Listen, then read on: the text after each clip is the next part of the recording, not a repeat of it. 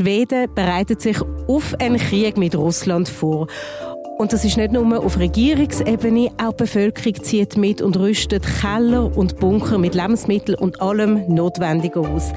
Das Ganze geht zeitgleich auf den geplanten NATO-Beitritt und wir fragen uns, ist das ein hypothetisches Szenario, das da geübt wird, oder ist so ein Krieg tatsächlich möglich? Ihr hört hinter den Schlagzeilen, der aktuelle Podcast von CH Media. Ihr könnt den Podcast überall abonnieren, wo es Podcasts gibt. Mein Name ist Joel Weil und bei mir heute unser Auslandschef Fabian Hock. Hi Joel. Du bist in Schweden gewesen, selber, zu schauen, wie sich Schweden auf den den Krieg mit Russland vorbereitet. Wie wahrscheinlich das Szenario ist, das beantwortest du uns gerade. Jetzt möchte ich zuerst mal wissen, in welchem Rahmen bist du überhaupt nach Schweden gegangen? Bekommt man da Presse, Presseeinladung für eine Pressereise? Ja, genau. In dem Fall war das nicht so. Es hat vor ein paar Wochen gab es ähm, eine sagen wir mal, recht überraschende ähm, Warnung von ähm, der schwedischen Regierung. Der Minister für zivile Verteidigung, Karl Oskar Bolin heißt der Mann, der hat die Schweden gewarnt, auch bei uns ähm, kann es einen Krieg geben. Und zwar genau so, hat, ähm, klang recht dramatisch und hat viele nicht nur in Schweden, sondern auch in, in Europa überrascht. Und unser Skandinavien-Korrespondent hat das dann aufgeschrieben und hat so ein bisschen erzählt, wie die Schweden damit jetzt, dass die das plötzlich, dass die das überrascht hat und wie sie damit umgehen. Und ja, das hat auch in der Schweiz viele Leute interessiert. Man hat ähm, ja nicht erst seit Corona so ein bisschen eine Affinität mit Schweden und ähm, guckt da genau hin, was die so machen. Und das ja, das ist ja tief verbunden mit Schweden.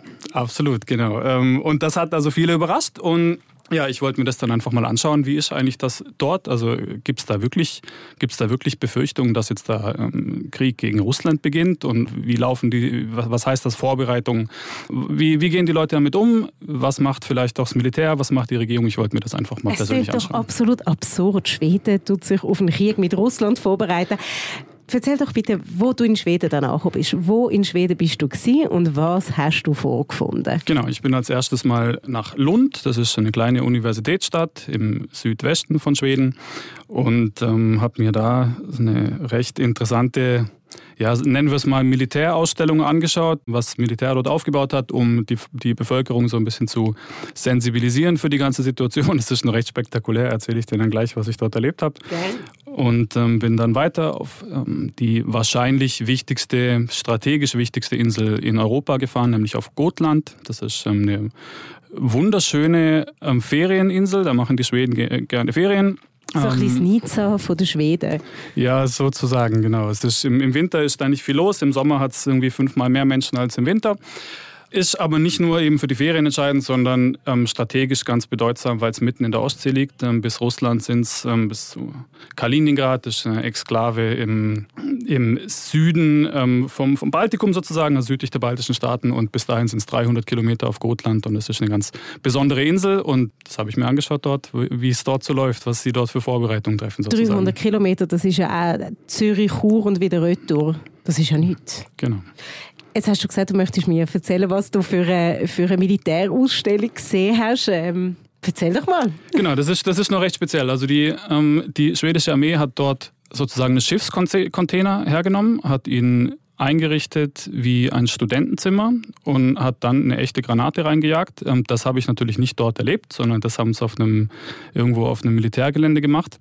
Und äh, kannst dir vorstellen, wie das Zimmer danach aussah. Ähm, die Mittelmäßig Idee, bis schwer genau demoliert. so ist es. Und mit diesem, mit diesem Container ziehen sie jetzt praktisch durchs Land und ähm, stellen das eine Woche, eine Woche in Lund. Eine Woche später fahren es dann weiter und ähm, gehen damit zu Universitäten und äh, Schulen hauptsächlich und zeigen den Leuten einfach. Also die Titel des Ganzen ist Was wäre wenn übersetzt. So steht es ganz groß und breit auf dem Container drauf und die Leute sollen sich einfach so ein bisschen Eindruck machen was wäre eigentlich, wenn ein, ein, Angriff auf Schweden tatsächlich passiert? Und äh, das ist die Idee dieser Ausstellung und dann geht man dort rein. Wird da vom in diesen Container, genau, es, es riecht fürchterlich nach Verbranntem, also man riecht, dass das wirklich echt ist dort. Und dann haben sie so ein bisschen eine Show vorbereitet, dann geht ähm, das Licht aus, fängt an zu flackern und es wird richtig laut und Maschinengewehrsalven sind zu hören und Helikopter und der Boden fängt an zu wackeln und so. Und die Idee ist, dass man eben dort so ein bisschen den Luftangriff sozusagen simuliert auf dein Studentenwohnheim. Alles ein bisschen, klingt ein bisschen irre. Ähm, es klingt auch ein bisschen voyeuristisch, wenn ich dir zulasse. Es, es ist wahrscheinlich auch die Idee, dass es, dass es genauso ein bisschen überzogen ist, um die Leute wirklich zu sensibilisieren für die Situation, dass sie einfach dass sie einfach anfangen, darüber nachzudenken, dass sich die Bedrohungslage in Schweden verändert hat in den letzten Jahren. Und vielleicht sollte man an der Stelle noch kurz klarstellen, also es bereitet sich niemand in Schweden für einen Krieg morgen oder nächste Woche oder in einem halben Jahr vor. Das ist also nicht die Idee. Die Idee ist aber, die Bevölkerung zu sensibilisieren, darauf aufmerksam zu machen, dass sich die Bedrohungslage verändert hat und dass wir einfach in fünf oder in zehn Jahren vor einer komplett anderen Situation stehen könnten. Und ähm, da muss man sich einfach jetzt schon anfangen, Gedanken drüber zu machen. Wenn die Armee so eine Ausstellung plant und so durchs Land reist, dann geht ja die Armee von einer echten Bedrohungslage aus. Meine Frage ist jetzt aber, Schwedinnen und Schweden, empfindet ihr das gleich? Die Leute, mit denen ich gesprochen habe, die empfinden das nicht so dramatisch. Das muss man also ganz klar sagen. Die sind selbst ähm, auf Gotland, also äh, eigentlich letztlich bedroh der bedrohteste Teil von Schweden. Da sind die Leute eigentlich relativ entspannt. Und sie merken natürlich, dass sich dort die Militärpräsenz zum Beispiel erhöht hat. Und äh, sie spüren, dass irgendwas, dass irgendwas läuft. Und sie machen natürlich, sind sie so ein bisschen, sie schauen schon äh, auf die, auf die, schauen Nachrichten genau an, sie schauen sich die Entwicklung genau an, aber sie sind insgesamt noch relativ entspannt.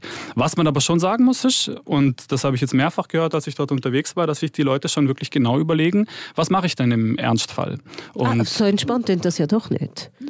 Ja, sagen wir mal, die, mir kamen also die meisten wirklich als sehr rational vor und du musst halt einfach natürlich für den, den schlimmsten Fall auch so ein bisschen vorsorgen und zumindest mal drüber nachdenken und einfach einen Plan haben und so kam es mir also vor, dass das vielen, auch Jüngeren übrigens, durchaus wichtig ist, da vorbereitet zu sein. Aber es ist keiner jetzt in Panik und hat das Gefühl, dass irgendwie nächste Woche die Russen angreifen. Also so ist das natürlich nicht. Wie sieht dann so eine unhysterische Kriegsvorbereitung bei den Schwedinnen und Schweden aus? Dass sie sich einen Plan machen, dass sie nicht praktisch vor dem, vor, ähm, vor dem Nichts stehen, wenn irgendwie wirklich der Ernstfall eintreten sollte, sondern dass sie genau wissen, wie wäre der Ablauf. Also eine junge Frau, mit der ich gesprochen habe, die hat mir gesagt, ich würde also nicht in einen, in einen Bunker gehen oder so, sondern ich gehe an meinen Arbeitsplatz. Ich, ich werde, ähm, sobald, wenn, ich, wenn sich die Situation so zuspitzen sollte, dass dass das ein Krieg droht sozusagen, dann gehe ich an meinen Arbeitsplatz, weil ich weiß, ich bin dort am nützlichsten für die Gesellschaft. Und das ist letztlich in, in Schweden ähm, ist Verteidigung ein gesamtgesellschaftliches Projekt. Das betrifft also nicht nur das ähm, Militär, sondern die, die gesamte Gesellschaft ist dort gefordert. Und da gibt es auch bestimmte Mechanismen, Gesetze auch.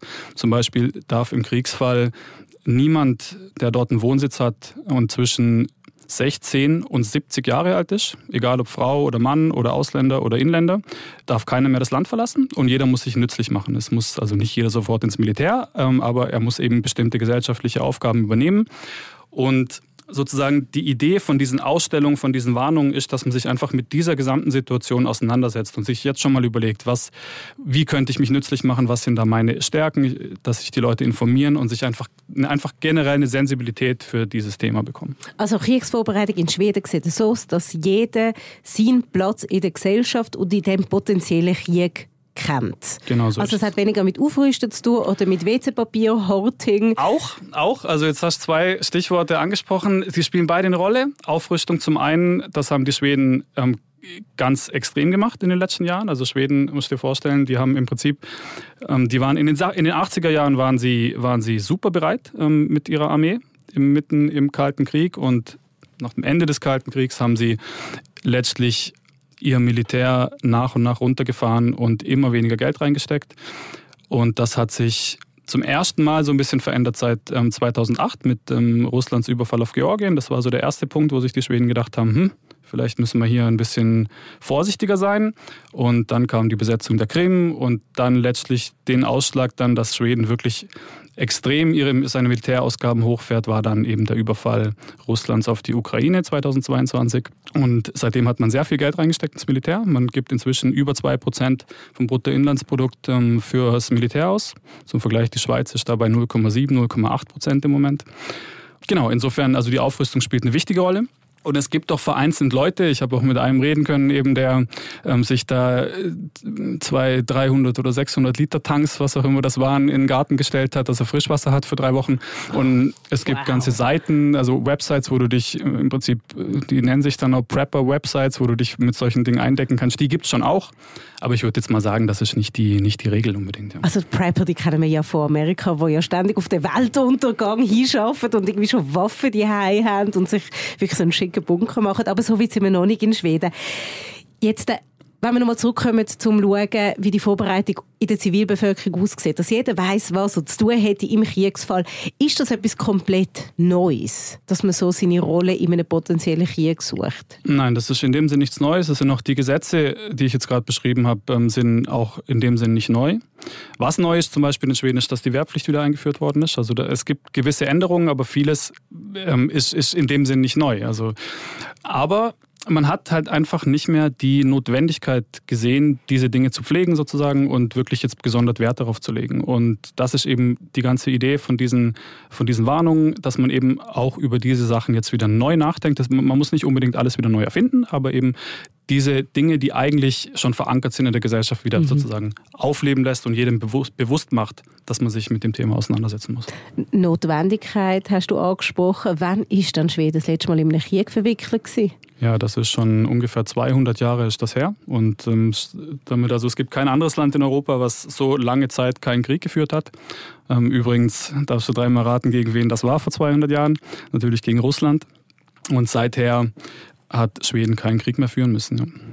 Jetzt ist ja Schweden so international, nicht nur in Europa, also der Inbegriff neben der Schweiz von Frieden und Ruhe und das clasht doch jetzt irgendwie die Realität, die da jetzt reinprasselt auf die Grundidentität von dem Land. Hast du das auch so empfunden? Ja, ich habe das auch so empfunden und das ist eigentlich im Prinzip ja auch der Widerspruch, den man selber hat, wenn man darüber nachdenkt, den du gerade beschrieben hast und ähm, eben eigentlich die Motivation für diese Geschichte, für diese Reportage, um mir, das anzuschauen.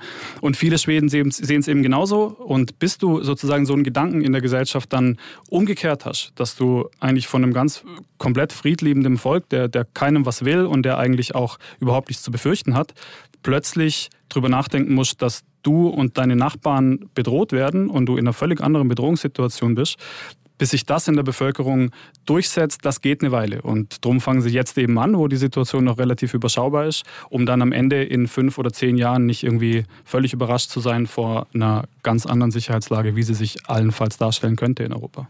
Warum geht Schweden eigentlich so öffentlich mit ihren Kriegsvorbereitungen um? Wäre das strategisch nicht gescheiter, wenn man das so ein bisschen, so ein bisschen bedeckt wird halten?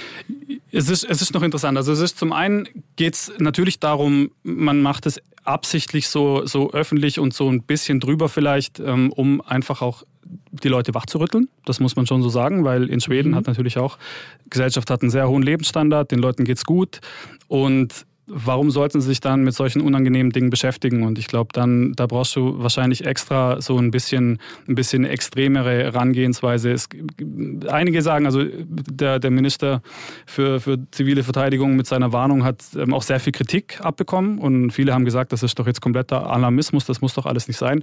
Und ich denke, es wird aber schon relativ deutlich, dass ja, wenn man das vor dem Hintergrund betrachtet, dass es einfach, dass es nicht darum geht, den Leuten zu sagen, jetzt kommt in, in, in ein paar Wochen gibt es Krieg, sondern dass, dass man einfach sagt, dazu fangt lieber jetzt an mal drüber nachzudenken, dass wir eben keinen Krieg haben in fünf oder zehn Jahren, ähm, sondern dass wir uns so fit machen und so bereit sind, dass das nicht passiert, das ist eigentlich die ganze Idee dahinter. Wir reden gerade nachher noch darüber, über die Rolle in der Schweiz und ob die Schweiz und Schweden, die sich ja doch sehr ähnlich sind, ob die Schweiz da auch ihr eigenes Verhalten überdenkt, weil Schweden das macht. Bevor wir darüber reden, möchte ich aber über die NATO reden, weil Schweden möchte ja der NATO beitreten. Und das ist jetzt ja vor allem dem Monat brandaktuell, weil der einzige Staat, der sich quer dem Beitritt gegenüber, ist Ungarn. Und die beraten ja diese Woche, ob Schweden beitreten sollte oder nicht. Du erklärst uns gerade, warum Ungarn sich quer stellt. Aber zuerst müssen wir klären, warum ist Schweden bis jetzt kein NATO-Mitglied und warum möchte Schweden jetzt? Genau, also die Finnen sind schon drin und die Schweden werden mit allerhöchster Wahrscheinlichkeit jetzt dann folgen.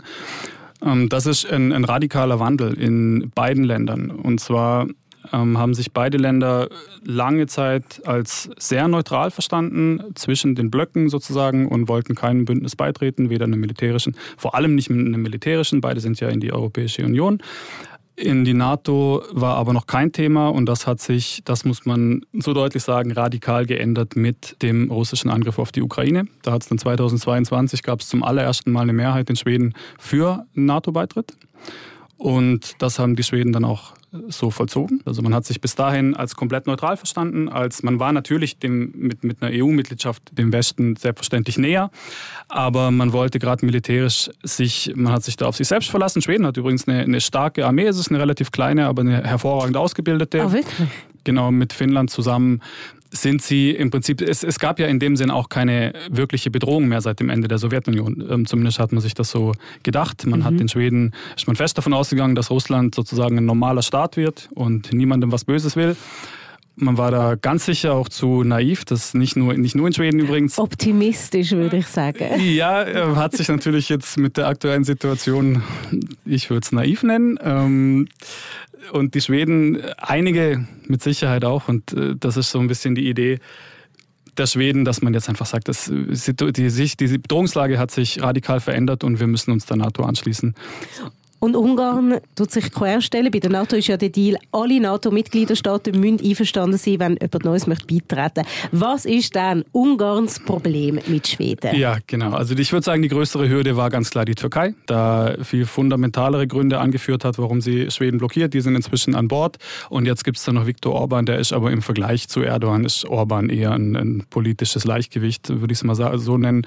Er will sich da ein bisschen was für sich selber noch rausschlagen, ein bisschen finanzielle Mittel der ähm, seitens Europa. Aber es ist keine Hürde, die auf Dauer bestehen bleibt, würde ich jetzt, würde ich jetzt prognostizieren. Also ich denke, das wird relativ bald dann abgeschlossen sein, dass die Schweden in der NATO sind.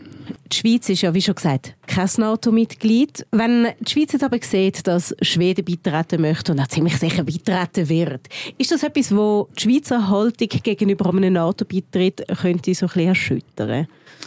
Ja, das ist natürlich die große Frage, wie sich ähm, die Sicherheitslage in Europa in den nächsten Jahrzehnten verändert. Also ich sehe das in den nächsten Jahren auf gar keinen Fall. Also das kann ich mir jetzt beim besten Willen nicht vorstellen. Du siehst nicht, dass die Schweiz in die NATO bietet? Nein, nein. Also zumindest nicht auf absehbare Zeit. Aber wenn sich die Sicherheitslage in Europa verändert, dann wird man ganz sicher auch über die Schweizer Rolle in der europäischen Sicherheitsarchitektur sprechen. In der Schweiz wird man natürlich, und das Schöne an der Schweiz ist ja, dass man solche Entscheide dann gesamtgesellschaftlich diskutiert und dann auch trifft.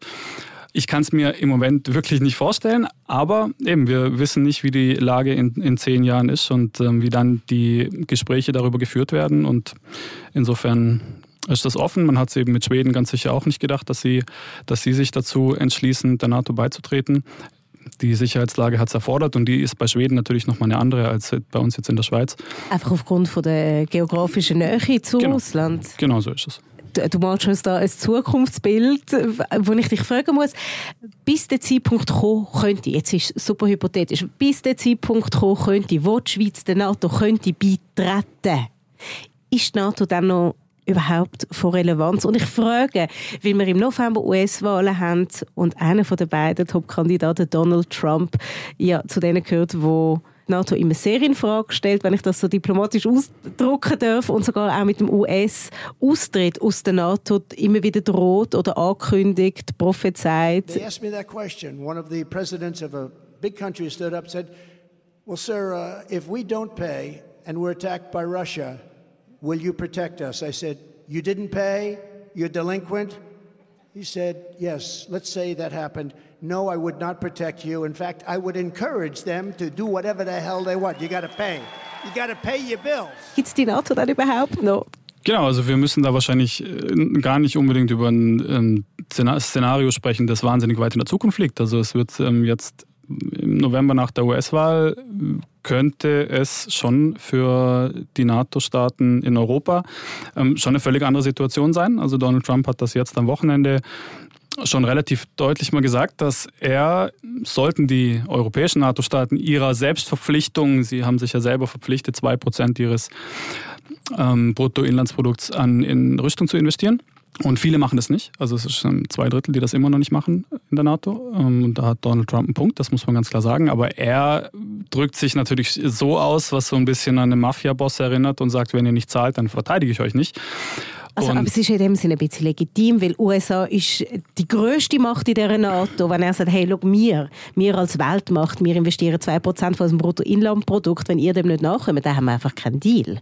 Ich denke, dass sich Europa ganz dringend die Frage stellen muss, ähm, nein, sie muss sich nicht nur die Frage stellen, sondern muss ganz dringend mehr Geld in Rüstung investieren. Also das ist entscheidend wichtig. Das ist zum einen wichtig für den Fall, dass die USA sich immer weiter zurückzieht aus der NATO. Das ist ja zu befürchten, wenn man eben, also man muss zumindest mit dem, sich mit dem Szenario auseinandersetzen, dass das passieren könnte und dann wäre Europa im Moment komplett aufgeschmissen. Das muss man so klar sagen. Und zum einen eben die Sicherheit der europäischen Staaten selbst, aber auch, und zwar zuallererst mal jetzt auch die Ukraine. Ähm, die Ukraine wäre ohne die Hilfe aus den USA jetzt schon verloren. Und ähm, der Ukraine geht die Munition aus, der Ukraine gehen die Waffen aus. Und Europa kommt nicht hinterher, genug zu produzieren und da genug rüberzuschicken. Und insofern, es kommt also nicht drum rum, mehr Geld in Waffenproduktion und in Sicherheits, ähm, Sicherheitsdinge insgesamt zu investieren. Jetzt haben wir darüber geredet, über die NATO-Staaten, wie sich Schweden auf einen potenziellen Krieg mit Russland vorbereitet. Wir können nicht umher zu fragen, wie bedrohlich ist Russland für uns zum Beispiel in der Schweiz, für Zentraleuropa? Ja, das das ist natürlich eine oh, beklemmendes Schweigen. Eine sehr, eine sehr schwer zu beantwortende Frage, weil äh, man muss da natürlich ein Stück weit ähm, versuchen, in die Zukunft schauen. Im Moment, im Moment ist Russland für uns äh, direkt nicht bedrohlich. So. Aber die Situation kann sich relativ schnell und relativ dramatisch ändern. Und zwar dann, wenn Russland einen, sagen wir mal, signifikanten Gewinn in der Ukraine erzielt. Das heißt, sie muss nicht mal das komplette Land besetzen, sondern wenn, wenn Russland sich im Osten der Ukraine festsetzt und das behaupten kann, seine Gebietsgewinne, dann ist durchaus zu befürchten, dass der Mann im Kreml, Wladimir Putin, noch ganz andere Ambitionen hegt, nämlich einen Angriff auf einen NATO-Staat. Das wäre dann der nächste Schritt. Ähm, da spekuliert man als allererstes mal auf das Baltikum. Und dann kommt wiederum auch Schweden eine Rolle zu, und zwar durch die sehr wichtige Insel Gotland. Ich habe es vorhin gesagt, darum bin ich da hingefahren. Gotland inmitten der Ostsee. Es heißt so, wer Gotland kontrolliert, kontrolliert die Ostsee, weil es eben strategisch hervorragend mittendrin liegt. Und sollte jetzt Russland sich dazu irgendwann mal entscheiden, wirklich ähm, die baltischen Staaten anzugreifen, mhm. was nicht wenige befürchten, dann ähm, ist eben auch zu befürchten, dass Gotland in diesen Überlegungen eine Rolle spielt. Und wenn Schweden bis dahin in der NATO ist, dann ist die NATO mittendrin. Und das ähm, wird dann für uns alle eine völlig andere Situation. Ich sage dir ganz ehrlich, Fabian, ich finde nicht, dass es so verstöhnt nach «Es ist alles okay».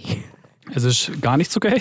Okay ist ganz sicher nichts, das, das muss man schon so sagen. Aber es ist eben auch nicht so, dass wir jetzt die Befürchtung haben müssen, dass das alles in ein paar Monaten passiert. Ich glaube, wichtig ist, dass in ähm, Europa, auch bei uns, und vor allem bei den Ländern, die nahe dran sind, dass dort ein Bewusstsein entsteht, dass die Situation heute einfach eine völlig andere ist als noch vor ein paar Jahren, dass man sich damit auseinandersetzen muss.